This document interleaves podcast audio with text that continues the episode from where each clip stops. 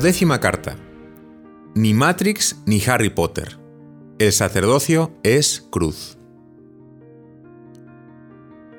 Querido Esteban, respecto al tema de la vocación hay una pregunta, o más bien un temor muy razonable. ¿Cómo sé que no me voy a equivocar? ¿Se puede fracasar?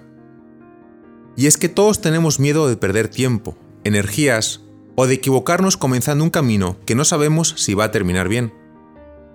Aunque si lo piensas bien, este temor siempre aparece ante cualquier decisión importante.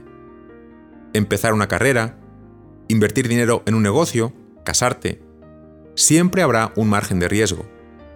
Un espacio vacío donde la única cosa que te puede salvar es la confianza. Pero la pregunta sigue ahí y es muy válida. Padre, me da miedo equivocarme. ¿Cómo evitar un fracaso? La mejor forma de evitar un fracaso es entendiendo bien de qué se trata el sacerdocio antes de adentrarte por este camino. No por nada dice Jesús hablando de los que quieren seguirle, el que no carga con su cruz y me sigue no es digno de mí. Más allá de los signos del llamado, de un debido acompañamiento, de ser muy honesto con uno mismo y de todo lo que ya hemos hablado en otras ocasiones, lo más importante para no fracasar es no idealizar el sacerdocio, es decir, entenderlo como lo que es, no solo una aventura apasionante, sino un camino con Jesús, y todos sabemos dónde acabó Jesús, crucificado. Tener claro en qué consiste, para no caer en desencantos. Yo pensaba, yo creía, me dijeron. Te confieso que cuando empezó toda esta aventura del sacerdocio para mí, me lo imaginaba como una combinación de Matrix mezclada con la vida de Harry Potter. ¿En qué sentido?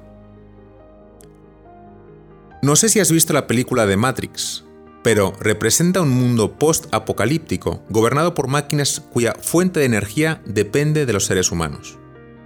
Los hombres no nacen, sino que son producidos y cultivados como si fueran lentejas. Y claro, como nadie quiere ser una lenteja, les conectan el cerebro a un mundo virtual que al menos para ellos resulta ser tan real como la vida misma.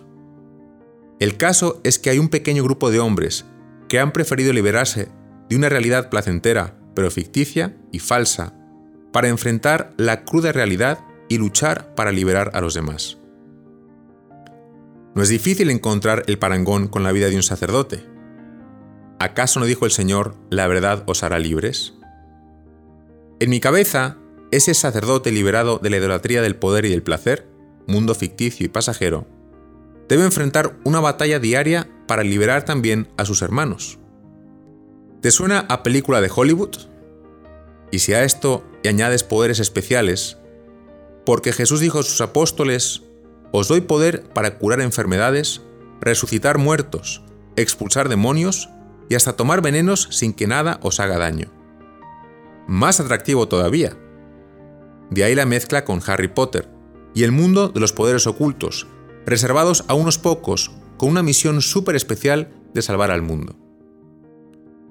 Y no es que esta idealización juvenil del sacerdocio no tenga algo de valor, pero está muy lejos de lo que el Señor nos quiso hacer entender la noche de la última cena lavando los pies a sus amigos. Y no digamos ya lo que nos quiso decir muriendo en la cruz. Con el tiempo he entendido mejor que ser sacerdote es ser otro Cristo para las personas. Que la vida del sacerdote no consiste en ser protagonista de una película con final feliz, sino más bien lo contrario. Hace tiempo encontré una cita que lo expresa muy bien, tomada de Federico Suárez. Dice, la vida del sacerdote en el mundo, en un mundo hostil por definición, está muy lejos de constituir una suave estancia llena de placidez. No es apacibilidad lo que su ordenación trae al sacerdote, sino lucha. Porque si milicia es la vida del hombre sobre la tierra, lo es especialmente para el sacerdote por su misión peculiar y hasta por su mismo ser sacerdotal. Fin de la cita.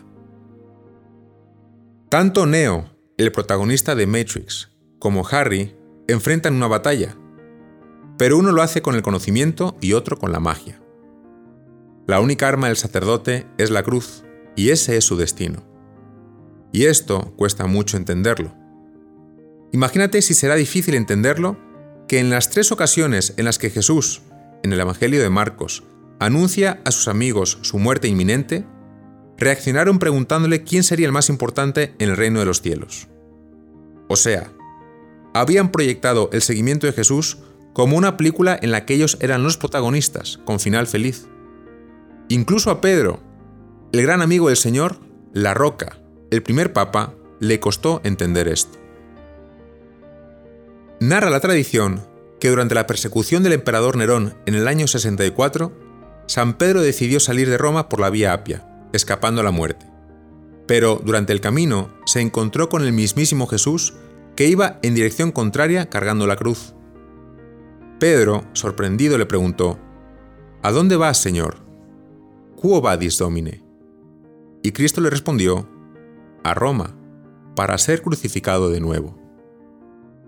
Pedro entendió la indirecta y sabemos que acabó siendo crucificado boca abajo. Dicho esto, volvamos a tu pregunta inicial. ¿Puedes equivocarte y fracasar? La respuesta es sí y no. Sí puedes fracasar y experimentar una gran decepción de la vida sacerdotal si solo la idealizas, si la planteas como una película de la que eres protagonista, dotado de conocimientos reservados a unos pocos y poderes ocultos que te hacen sentir diferente o incluso mejor que los demás. Es decir, si la piensas en clave egocéntrica, narcisista, buscando solamente tu realización personal. Pero no vas a fracasar si entiendes el gesto de Jesús durante el lavatorio de los pies. Si entiendes qué quiso decir Jesús al hablar de la necesidad de perder la vida para poder encontrarla. Y si acercándote a un crucifijo eres capaz de besarlo y decir, Señor, lo que tú quieras, como tú quieras y cuando tú quieras, como decía Santa Maravillas de Jesús. Es imposible fracasar siendo honesto con uno mismo, haciendo un buen discernimiento y renunciando a ser el protagonista de algo. Se trata de servir Esteban, no de buscar grandes cruces o formas espectaculares de entregar la vida por los demás, sino de entregarla un poco más todos los días. Paradójicamente, de ahí nace la auténtica liberación interior, como dice el Papa Benedicto. El desprendimiento que libera a los hombres solo se alcanza por las pequeñas renuncias diarias a sí mismo. En esta pasión diaria, por la cual únicamente puede experimentar el hombre de qué múltiples formas le ata su propio yo, en esta pasión diaria y solo en ella se va abriendo el hombre palmo a palmo. El hombre solo ve tanto cuanto ha vivido y sufrido. Fin de la cita. En resumen, Esteban, el sacerdocio es vivir y morir con Jesús, sirviendo a Dios y a los demás. Si uno tiene esto claro desde el principio y no anda haciendo castillos en el aire, entonces camina seguro, sin riesgo.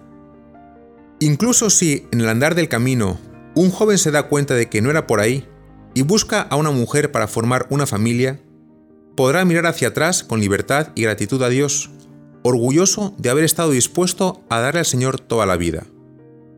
Esteban, gracias por querer ser honesto contigo mismo desde el principio. Un abrazo.